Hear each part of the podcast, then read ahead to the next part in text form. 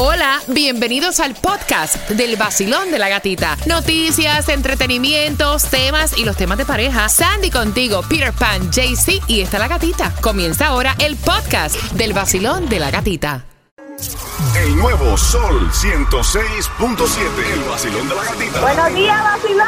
Good El morning. programa es súper, súper bueno, me encanta. porque no cambia el vacilón de la gatita. Ustedes son los mejores. Son 106.7 y la gatita. En el nuevo Sol 106.7, el líder en variedad, te va cayendo el cansancio de la semana, ¿verdad que sí? Yo lo sé que te estás sintiendo ese cansancio. Te lo estás sintiendo. No, es que es jueves ya, 27 de septiembre, temperatura actual 83 grados. Esporádicamente va a haber lluvia en nuestra zona. Hay un 30% de lluvia, no me salga sin el paraguas. Lo, lo- lo que tienes que saber hoy. Para mi opinión personal fue un papelón lo que hizo Nicolás Maduro en la Asamblea de la ONU y es la noticia que acapara los titulares.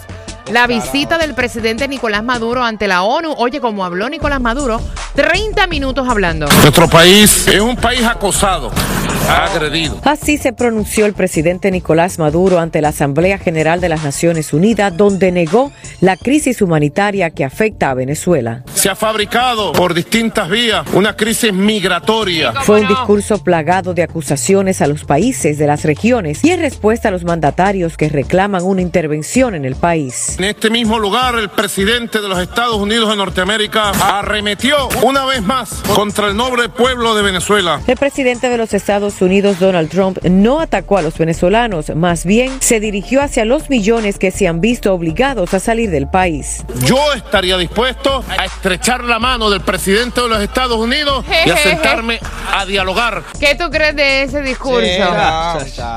¿Qué te puedo decir?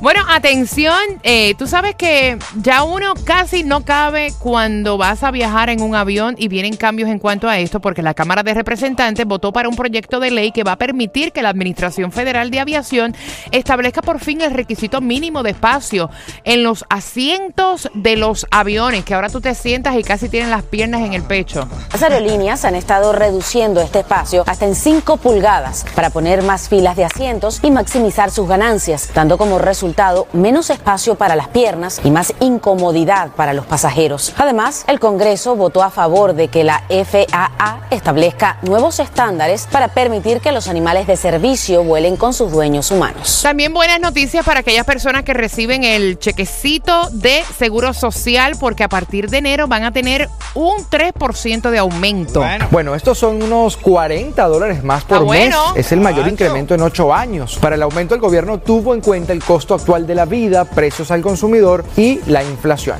Está bueno, muy bueno. Súper bueno, que tengan siempre pendiente eso del costo de la vida, la, la inflación. Ven acá la,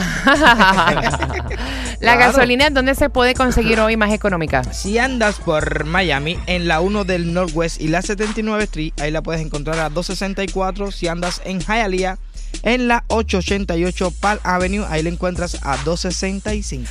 También atención porque el Centro de Salud estaba repartiendo volantes para alertar sobre posibles casos de rabia en North Miami Beach. Esto después de que un gato no vacunado fuera sacrificado por mostrar síntomas de rabia. Las personas que estuvieron expuestas a la mascota han recibido tratamiento como medida preventiva. Las autoridades piden estar muy atentos con las mascotas y vacunarlas. Yep. La alerta es por 60 días y cubre el área comprendida entre la calle 151 del noreste y la calle 163 entre Biscayne Boulevard y la avenida 14. Son las 6 con 3. ¿Cuál es la loca pero real que me tienes hoy, Peter? Locas pero Dale. reales. Ratas herbívoras. Mira, esta. Eh, la policía decomisó unos 540 kilos de marihuana y estaban en un almacén porque estaban incautados para como prueba de delito. Claro. Bueno, de, de- de pronto se desaparece la marihuana. Toda esa marihuana. Las ratas, muchachas, se comieron la marihuana. Pues en todo caso no son ratas herbívoras, sino marihuaneras. O sea, las Son ratas marihuaneras. ratas, Son ratas. Se- se la comieron completa, no dejaron nada, pobrecita. Tenían una dieta estricta que no podían comer otra cosa que no fuera hierba. Las ratas marihuaneras, qué horror. Loca pero real.